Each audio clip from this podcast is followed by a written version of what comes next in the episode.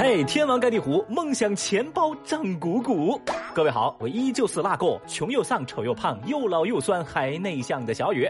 哎，我发现最近两期节目好像获得了很多朋友的共鸣啊，甚至有人找到了小雨的新浪微博，还私信我说：“小雨，我是你的粉丝。”看到有些人调侃你在鸡汤里卖鸡汤，我其实很不舒服。在我的心里，你是一个善良温暖的主播，为了自己的目标不断努力，背后的努力我们老粉都看到了。你要好好加油，加油带货，我们一定会支持你的。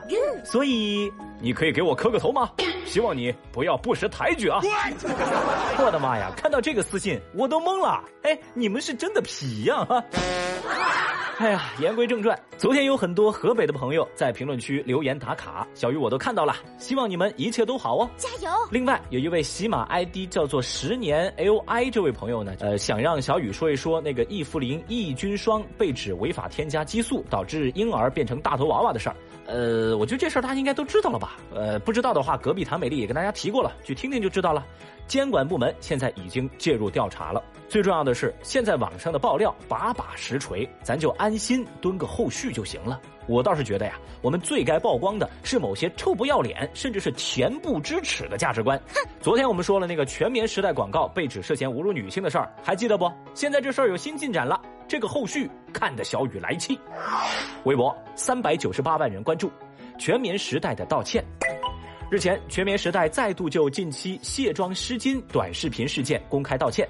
该品牌在自己的官方微博上发表了一份歉意表白，文中承认是公司内部失误导致了不符合公司价值观的广告上线，目前已经停止与内容供应商的合作，并且对相关人员进行了处理。但是，比起这些整改措施，更引人注目的就是全棉时代在接下来的文章里洋洋洒洒一长串，都是对过去十一年公司历程的回顾。嗯，简单来说就是什么，在进行了上述的那个歉意表达以后，这篇所谓的歉意表白，剩下百分之八十的篇幅，一点不夸张啊，百分之八十的篇幅就开始说公司创立的初衷、专利技术、质量把控、原材料选材，还有什么公益活动等等，这些啊，完全看起来就是个广告。哦，在这些更像是宣传文稿的文字映衬之下，全棉时代的声明显得道歉含量太低了。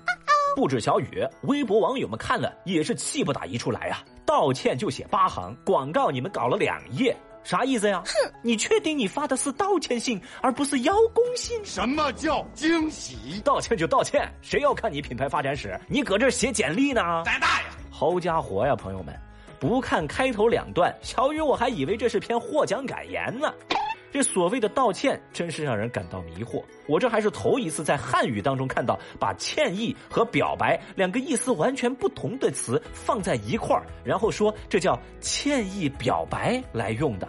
道歉信这三个字就那么烫嘴吗？坦坦荡荡的认错道歉有那么难吗？Oh no！就这个声明摆在我面前，我就觉得是一个渣男在说：哦，看在我以前对你好的份上，你就原谅我吧。这有什么区别啊？你是来表白的，是来道歉的，还是来打广告的？负面的流量也是流量，是不是这个意思呢？我不能想象。好歹啊，也是家大企业，这首丧事喜办，属实没什么下限。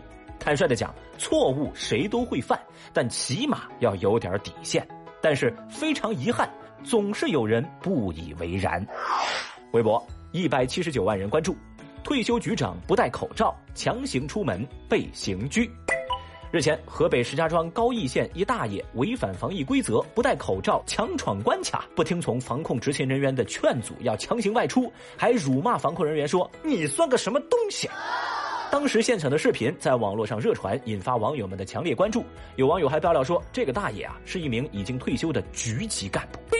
这一幕看在微博网友们的眼里，大家的反应都是：呵，好大的官威啊！你有什么可豪横？很快，当地官方就通报大爷不戴口罩强行外出事件的处理结果，说这个涉事的大爷韩某某退休之前就是当地的公安局副局长，他违反疫情防控有关规定强行外出，辱骂防控执勤人员，现在被行政拘留五天，而县纪委也给予其党内严重警告处分。一巴掌拍死你！我也不知道这位大爷是不是老糊涂了，反正现在呀，把你抓起来你就清醒了。不戴口罩，那就戴手铐。这孩子咋听不明白话呢？在这儿呢，小雨还是要郑重提醒大家：疫情尚未过去，请自觉遵守各地的防疫要求，勤洗手、多通风、保持社交距离。也不管你是不是领导，你有没有退休，不帮忙呢，至少别添乱。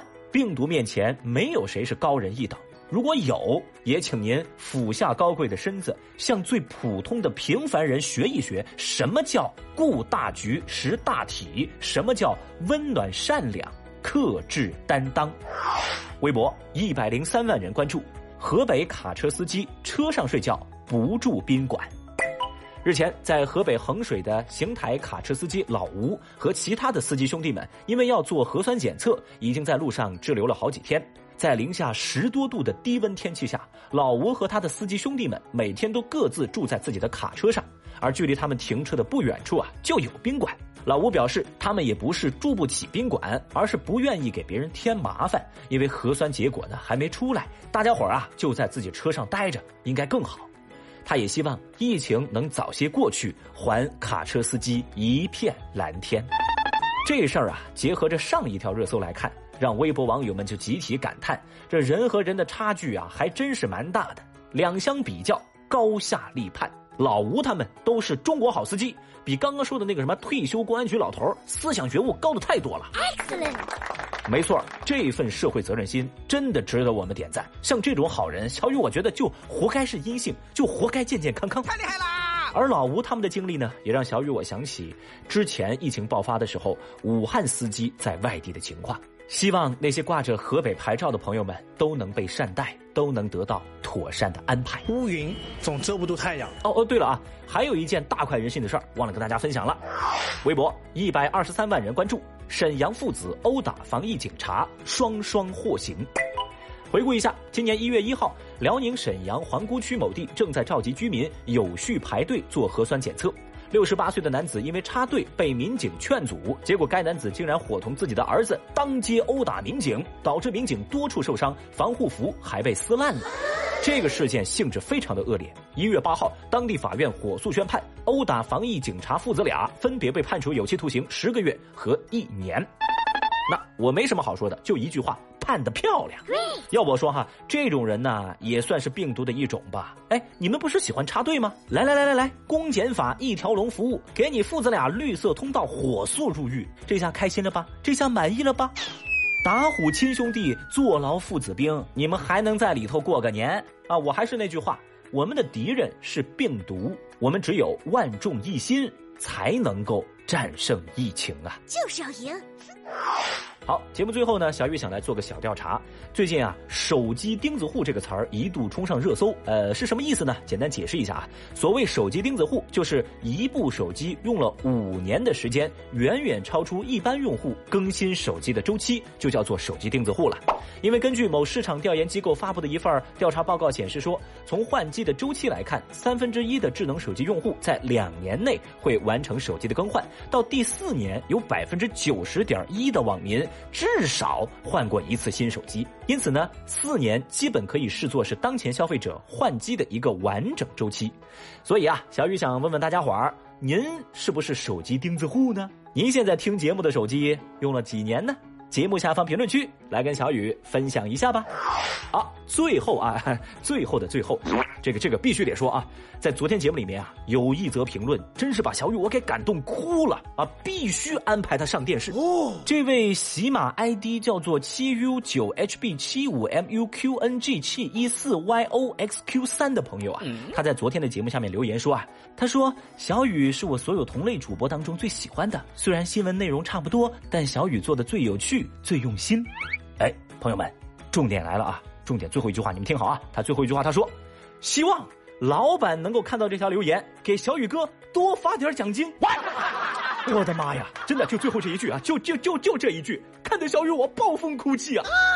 老板，老板，老板，你听到了吗？你这个小朋友，思想一点都不纯洁。好了，以上就是今日份厅堂微博报的全部内容了。解锁更多互动姿势，微博搜索“雨锅锅锅锅锅”来找小雨玩哦。啊？什么？